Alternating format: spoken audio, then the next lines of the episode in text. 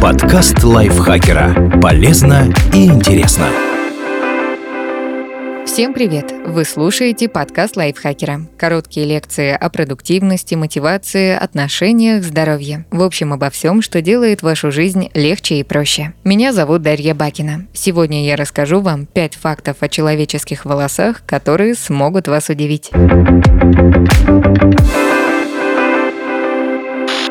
Почти так же прочны, как кевлар. Может показаться, что волосы очень хрупкая штука, потому что они тонкие. Но на самом деле они сделаны из кератина, белка, обладающего огромной прочностью. Из него же состоят ногти, когти хищных млекопитающих, рога носорогов, перья и роговые чехлы на клюве у птиц, чешуйки в панцире черепах и копыта лошадей. Кератин крепок благодаря своей особенной структуре. Он образован из цепочек аминокислот под названием цистеин, глицин и аргинин, которые соединены множеством дисульфидных связей. Из-за этого кератиновые волокна могут растянуться на 40% от первоначальной длины, не порвавшись. Волосы обладают чрезвычайно высокой прочностью на разрыв, примерно 150-270 мегапаскалей. Это вполне сравнимо с алюминием и кевларом, утверждает биоинженер Фредерик Лерой из Музея естественной истории в Лондоне. 500 волос достаточно, чтобы сплести веревку, по которой можно поднять человека, а коса из всех волос головы, их больше 100 тысяч, вполне может выдержать выдержит 12 тонн. Это парочка слонов.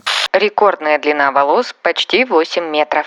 У разных людей волосы растут с разной скоростью. Это зависит от генетики, этнической принадлежности, диеты и географического расположения. Например, у жителей Африки они отрастают на 5 мм в месяц, тогда как у азиатов аж на 20 мм. И последние в этом вопросе рекордсмены. В среднем же здоровые волосы у большинства людей удлиняются на 0,35 мм в день. При этом есть люди, которые не спешат их стричь. Так, в 2004 году китаянка Се Цупин была отмечена в книге рекордов Гиннесса как обладательница самых длинных волос – 5,5 метров. Се отращивала их 31 год, 13 лет. Самые длинные волосы у мужчины были замерены в 1949 году в Индии у человека по имени с вами Пандарасанадди. Он был настоятелем монастыря. Его шевелюра выросла до 7 метров 93 сантиметров. Практически все ваше тело покрыто волосами.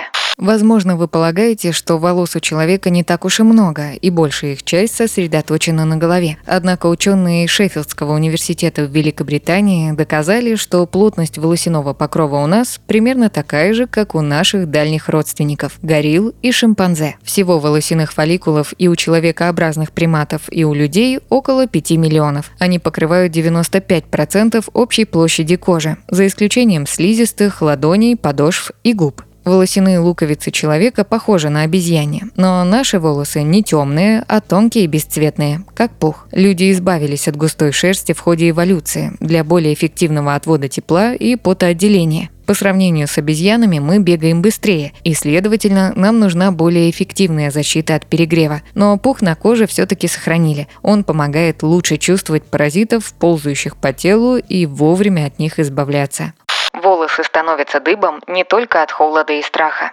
Когда нам холодно или страшно, на теле появляются мурашки. Это называется пиломоторным рефлексом. Гладкая мускулатура волосяных фолликулов сокращается из-за стимуляции сенситивных периферических нервов. Подобный механизм есть у многих млекопитающих, и он нужен по нескольким причинам. Во-первых, волосы, вставшие дыбом, лучше удерживают тепло у поверхности кожи, а во-вторых, пушистое животное с поднятой шерстью визуально кажется более крупным и грозным и может отогнать неприятеля одним своим видом. Для современных людей, у которых нет меха, это не особенно актуально, а вот для всяких горилл, кошек и дикобразов вполне. Но есть еще одна ситуация, в которой у человека могут появиться мурашки, а волосы встать дыбом. Это сексуальное возбуждение. Нашим животным предкам пушистая шерсть помогала понравиться представителям противоположного пола. Возможно, поэтому девушки с густыми волосами кажутся нам особенно привлекательными. Если за волосами не ухаживать, они сваляются в войлок. Войлок – это материал, который обычно изготавливают из овечьей шерсти. Аналогичное текстильное изделие из пуха кроликов и коз называется фетром. Но, чтобы вы знали, из человеческих волос тоже можно получить войлок. Если очень долго не мыть и не расчесывать шевелюру, под воздействием пота и сала волосы начнут сбиваться в клубки и узлы, образуя сплетенную плотную массу. В ней будет скапливаться грязь и пыль. Часто это сопровождается вшивостью и воспалением сальных желез. Это называется колтуном, скифской прической или польской косой. Колтуны по понятным причинам были особенно популярной прической у средневековых крестьян, особенно в Восточной Европе. Впрочем, польская коса встречалась и не у бедных слоев населения. Например, у короля Дании и Норвегии Кристиана IV. Его колтун имел форму кисточки, которая свисала с левой стороны головы и была украшена красной лентой. Придворное его величество подражали ему, не расчесывая волосы и отращивая такие же прически, чтобы угодить королю. Британская писательница Эстер Тролле в заметках о своих путешествиях так описывала колтун, который она увидела в 1786 году в коллекции курфюриста Саксонии в Дрездене. Размер и вес его был огромен, а длина 4,5 ядра. Это чуть больше 4 метров. Принадлежал этот колтун знатной польской даме, хорошо известной при дворе короля Августа, которая в конце концов была убита его ростом. А в 17 веке даже существовало поверье, что подобная прическа собирает в себя все болезни. Поэтому срезать колтун было ни в коем случае нельзя, а то куда же хвори будут уходить. Спасибо Дмитрию Сашко за этот текст. Подписывайтесь на подкаст Лайфхакера на всех платформах, чтобы не пропустить новые эпизоды. Ставьте ему лайки и звездочки. Это помогает узнать о нас новым слушателям. А еще включайте наш подкаст «Пульверизатор науки». В нем мы разбираемся в непростых научных темах вместе с экспертами. На этом я с вами прощаюсь. Пока.